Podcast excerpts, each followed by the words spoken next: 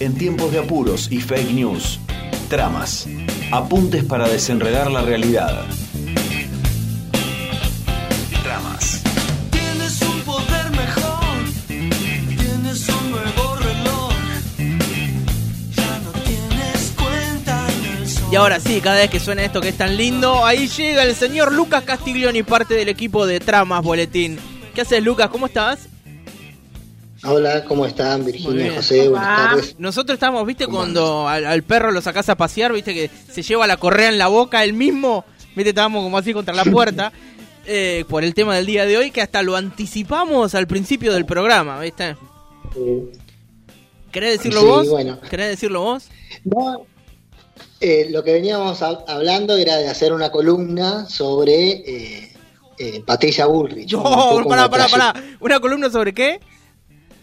Sobre Patricia Bullrich, Bueno. sobre Che, que vamos a las 7. en sí. Es, eh, nosotros eh, para este boletín hicimos una, una nota que realmente todavía no la, no la habíamos terminado para el martes y, y recién ahora la estamos colgando sobre la trayectoria política de, de Patricia Bullrich y para pensarla en el contexto actual. Y hay una aclaración, ¿por qué hacer un, no una historia de vida ni una, o una biografía, sino es por qué nos tiene que interesar un, un personaje, una referente política como Patricia Bullrich, y en este caso nosotros somos un boletín que está eh, destinado al trabajo y a la sociedad. Claro. Y porque en su, en su agenda, y podemos verlo también hasta en su biografía, se, se rastrea eh, prácticas y discursos reaccionarios que van en contra de los intereses de los trabajadores, los militantes y, y, y en, al, al punto donde nosotros pensamos que está destinado el boletín, ¿no? Sí. Entonces en ese sentido es que hicimos como una trayectoria. ¿Y, y cómo se arranca a, desmenuzar Patricia Bullrich? ¿Cómo, cómo se Bueno. encara esa historia? Porque esa es amplia y sinuosa, Sí. si se me permite. Si les parece, lo que pensamos para, eh, para, el- para la columna era dar algunas, a ver algunos puntitos, nos parecía interesante resaltarlos, después meternos más que nada eh, sobre lo que está haciendo actualmente y después con una pregunta que venimos merodeando hace un montón de tiempo de as- cuáles son las tendencias políticas en tiempos de pandemia y post-pandemia. Dale. En cuanto a, a los apuntes de la vida, eh, algo para destacar, ella viene de, de una familia aristocrática, de, que son los Pueyrredón, que por ejemplo tienen el primer canciller, uno de los primer canciller de la ley Saspeña, ¿sí? que fue de, de Hipólito Yrigoyen, de cuando fue y eh, no sé, tienen muchos personajes, entre ellos hasta de contradictorios, se tiene la prima de Bullrich, hay muchas anécdotas encontramos que es eh, Fabiana Cantilo, Claro. ¿no? anécdotas familiares. Y en el seno de esa, de esa familia, ella muy joven se suma a la JP en los 70, a la Juventud Peronista y a Montoneros. Esto algo que lo ha eh, realmente, en- hemos encontrado muchas entrevistas en las que ella ha negado haber participado de, de Montoneros y dice que fue, fue de la JP y, y dice que es más que nada por los vínculos de la hermana por, eh, con Galimberti trata de disfrazarlo, pero es un pasado que un poco lo, busca como ayornar a estos tiempos a su posición más, eh, más de líder de derecha como en, en la actualidad. Es que formó parte de la juventud peronista, de la JP, eh, de un montón de años, tuvo que exiliarse. eh, y en la vuelta a la democracia, el, el primer acto que hizo la JP ya unificada, que fue en el 84, 10 años después, eh, ella dio, fue una de las primeras oradoras y tuvo un discurso, en el 84, tuvo un discurso anti-alfonsinista que algunos líderes del peronismo dicen, ¿qué está diciendo? Y ahí se fue formando, ¿no? Este, de, esta, de ella como, como líder. Eh, ya en el 89 también dentro de, ya dentro del justicialismo, eh, fue después, ya con, durante el menemismo fue eh, diputada nacional. Por Juanjo Álvarez entró, tuvo el primer cargo ejecutivo nacional en, en Hurlingham, y lo importante, el gran, el gran vuelco es eh, hacia eh, hacia el 99 con la victoria de la Alianza de, de la Rúa, que Claro. toma los primeros cargos a nivel nacional. Eh, eh, es- ahí Lucas, eh, no, es, no es algo que, que piense yo, sino que lo, lo sacaba de, de una entrevista a Ricardo Ragendorfer, que justamente tiene eh, un, un libro editado sobre, sobre Bullrich, y dice que, que tiene esta capacidad de como de ir serpenteando por la política y siempre agarrar al ganador, al que va a ganar. Y si, y si lo Sí. pensás es así, justamente. Sí, hasta, hasta en el poder o hasta en el todo o nada pareciera que está como, como vinculada. Y nosotros cuando escribimos la nota estábamos con la premisa, con una, una- queremos compartir esto de que eh, Bullrich, Patricia Bullrich es como una veleta de viento, ¿no? Que siempre iba para el mismo, que, que estuvo con todos. Y hay ciertas coherencias y sí la excepción es el aspecto en la militancia de juventud en la JP. Y Claro. vamos a dar algunos elementos para pensar eso. Bueno, decíamos, en el 90, y- en el- cuando asume de la Rúa, luego de la famosa ley Banelco, que fue la coimas en el Senado para avanzar con la reforma laboral, Bullrich asume como ministra de Trabajo, no tengo acá el nombre completo, era ministra de Trabajo y algo de Recursos Humanos, el Ministerio de Trabajo, y lo primero que hizo fue avanzar contra los convenios colectivos de trabajo, un discurso antisindical muy fuerte, y los tristemente famosos 30 13% que le quitó nominales a jubilados y trabajadores del Estado. Eso fue un, eh, signo de, un símbolo del, avance de la Rúa y que lo llevó a cabo Patricia Bullrich. Ella después de ser ministra de Trabajo pasa a ser, por poco tiempo, pasa a ser ministra de eh, Seguridad Social y desde el ministerio una de las últimas cosas que hizo fue quitar todos los, eh, los, los, aportes de los aportes de los trabajadores, todas las prestaciones, eh, las asignaciones eh, familiares, las quitó a todas y dio como y la única asignación que dio son 30 pesos y una mochila para por, escolar para cada hijo. Eso fue lo último que hizo.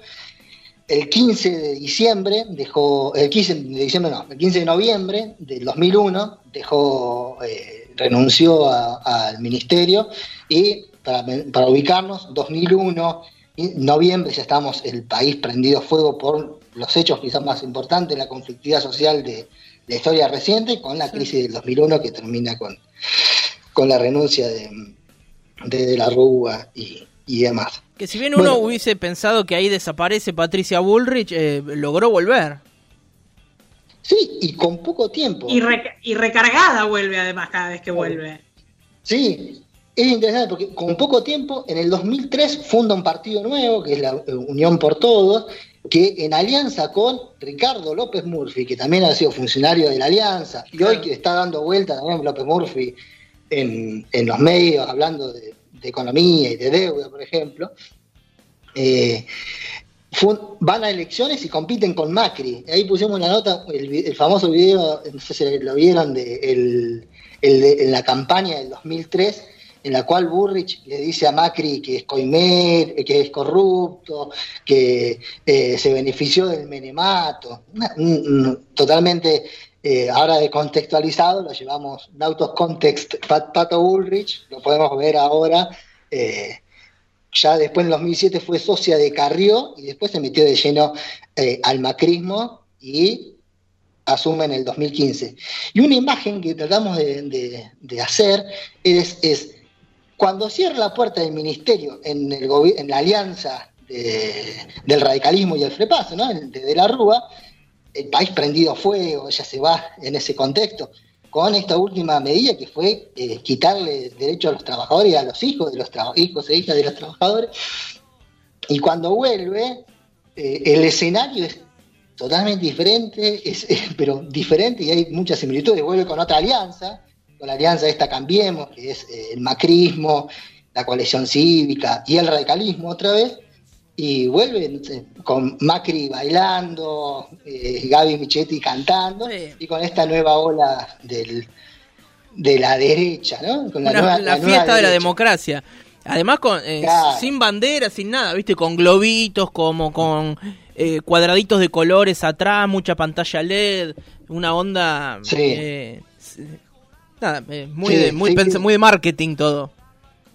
Sí, es una imagen Sí. eh, fuerte, si la vamos a pensar, eh, o hasta nos deja más porque conocemos el desenlace del ciclo macrista, ¿no? La crisis, eh, la, la deuda, la- el aumento de la pobreza, todo lo que, lo que ya hemos venido hablando y, y hemos sufrido y estamos todavía viendo las consecuencias de esta crisis que se empalman con la crisis del coronavirus. Sin embargo, Patricia Bullrich aparece hoy como una referente y algunos apuntes durante el macrismo, quizás los tres más importantes fueron eh, su participación eh, en la desaparición forzada y posterior muerte de Santiago Maldonado, el asesinato de Rafael Nahuel y el principal, que le dio como el, el vestido o la, o la característica a su, a su gobierno, a su participación en la cartera de, de seguridad, que fue la doctrina Chocobar. ¿sí? Es- saludando a un, Sí, a- a un recibirlo. policía que asesinó por la espalda. Claro. Pero si podemos ver cada uno en- dentro del macrismo, punto por punto, reprimió eh, a Murgas, ni bien subió, lo, que- lo primero que hizo fue reprimir que está roja. Después, en febrero, reprimió a Murgas en, en, eh, en Ciudad de Buenos Aires, donde había niños y niñas, a docentes, a jubilados. La- la- en el listado aparece represión, represión, represión. Entonces la pregunta, y eso que queríamos ver, era, ¿qué está haciendo ahora Patricia Bullrich? ¿Qué está haciendo ahora? Eh, bueno, es pre- presidenta del claro. PRO. bueno, esa es la carta de presentación. Ahí está. Eh, desde febrero del 2020, luego de la derrota de Cambiemos, y la pregunta nosotros decíamos es, eh, porque no sabemos qué conector utilizar. Decíamos, bueno, sin embargo, o a pe- eh, sin embargo, a pesar o por todo esto que veníamos diciendo, se convierte como referente de la, oposición y algo que nos gusta a nosotros es eh, una editorial que viene haciendo el periodista Diego Genú, que él habla eh, del Frente Social Empresarial Opositor y habla de Patricia Bullrich como la aba- abanderada de los rabiosos. Y se está convirtiendo en eso. Sí, ¿sí? claro. Y, Es eh, Alfredo Casero eh, escupiendo espuma y diciendo, a mí, mm, carajo, no sé qué, es todo mentira, viste, enardecido, viste, lleno de odio. eh. Claro, pero eh, Bullrich no es, no es casero, sino casero se ve reflejado en Bullrich. Bullrich tiene una capacidad y la pregunta es si lo va a poder lograr contener a estos rabiosos y hacerlos parte de este frente social empresarial. Y, también digo que, que- perdón, digo, que, que tiene que ver un poco con la nota que vamos a hacer después, que, que tiene que ver con las inscripciones del odio y demás. Digo, ¿cómo estos discursos del odio tienen tanta aceptación en una sociedad que se dice democrática?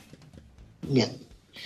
Bueno, esa, esa es para lo que lo que está diciendo Virginia para nosotros es como la pregunta que, veni- que venimos merodeando en, en las columnas de trama, también eh, Marcelo Díaz y ustedes también en el programa está con esta idea que una de las tendencias actuales en el marco de la pandemia es la aceleración de gobiernos de derecha, partidos de extrema derecha y los discursos homofóbicos, transfóbicos, misóginos, xenofóbicos, racistas y aporofóbicos, es decir, en contra de la pobreza. Eso es como una tendencia actual que es preocupante. Bueno, Patricia Bullrich, eh, haciendo un pequeño listadito, en el marco de la pandemia, tiene discurso anticuarentena, quizás en el- eh, antes incluso de muchos, muchos medios se hagan eco de este discurso anticuarentena, eh, el, irresponsable comunicado que sacaron con la muerte de, de, Fabián Gutiérrez, y quizás lo último, lo más relevante es eh, siempre alentando las marchas anticuarentena, la del 10 la 17 de agosto, en la cual dice la cuarentena no va más, ¿sí? y sube un video diciendo eso. Cuando llega al obelisco la saludan eh, un personal de, eh, una de la Policía Federal, exacto, haciendo, haciéndole la venia militar, Sí. y en el día de ayer eh, Patricia Burrich fue, avisó, comunicó en sus redes que es positiva en, en coronavirus. Entonces, que es eh, como. Es el, el, el moño perfecto, digo, para, para esta historia. En la nota nosotros no pusimos conectores, pusimos las dos oraciones seguidas. ¿no? Estuvo ahí pidiendo anticuarentena.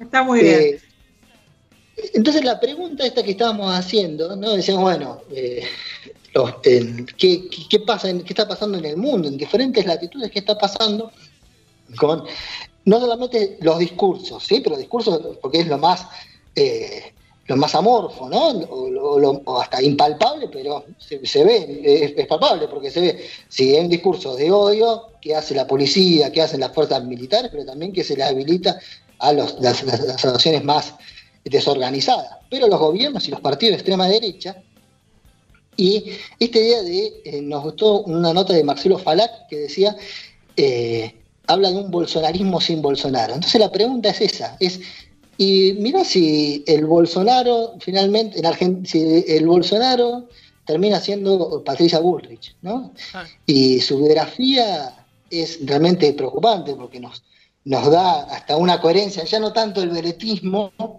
sino una coherencia en, esos, eh, en esas políticas antipopulares, represivas, y, y hasta termina siendo lo que quiere borrar es el pasado, eh, eh, la juventud peronista y montonero.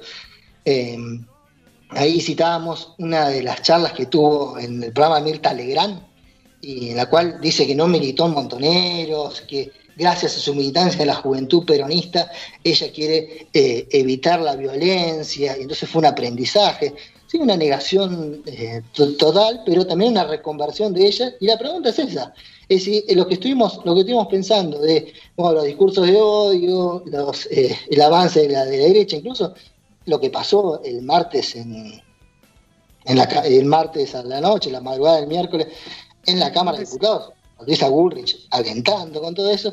Y es, y si la pregunta es, la respuesta es el elefante en la habitación. El miedo es ese, de que realmente sea ella, pueda convertirse en ese, en ese Bolsonaro y, con lo preocupante de la agenda y en tiempo de pandemia, está jugando con fuego. Eh, Por eso no- nos, llama, nos llama la atención, está jugando con fuego. Y hay cosas que parecen indicar que van para esa línea, pero hay como una heterogeneidad también grande dentro del Frente Social y Empresarial y en los discursos que se están montando. Por eso también es parte del interrogante. Muy bien, Lucas. ¿Cuándo podemos tener esta nota ya subida a tramas? Eh, hoy la, la vamos a estar subiendo. y Eh, la vamos la a hora, al quiero la hora, no. La vamos a sumar el boletín de esta semana con el relevamiento y todo, que ya salió el boletín. Impecable. Del, del otro lado imagino unos oyentes que están así eh, frotándose las manos ya para poder eh, leer eh, esta nota que, que están elaborando. Lucas, bueno, eh, la verdad que mm, sos súper didáctico cuando tenés que explicar así como, como vas progresivamente de acá, de allá y para acá y vas armando eh, una historia y, y de verdad que es atrapante. Y más con... se- bueno, esta película que armaste hoy tenía un personaje principal muy fuerte, ¿no? Así que... No te saca mérito, pero sí, pero te ayuda mucho. Tramasboletín.wordpress.com, allí lo pueden encontrar. Y si no, en las respectivas redes sociales como Tramas Boletín.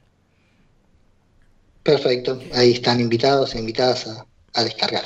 Muy bien. Bueno, Lucas, muchas gracias a vos. Un saludo a Analé. Y nos volvemos a encontrar el jueves que viene. Perfecto, gracias. Hasta el jueves. Chao. Un abrazo grande, Lucas. Y así pasaba el boletín de tramas con Lucas Castiglioni.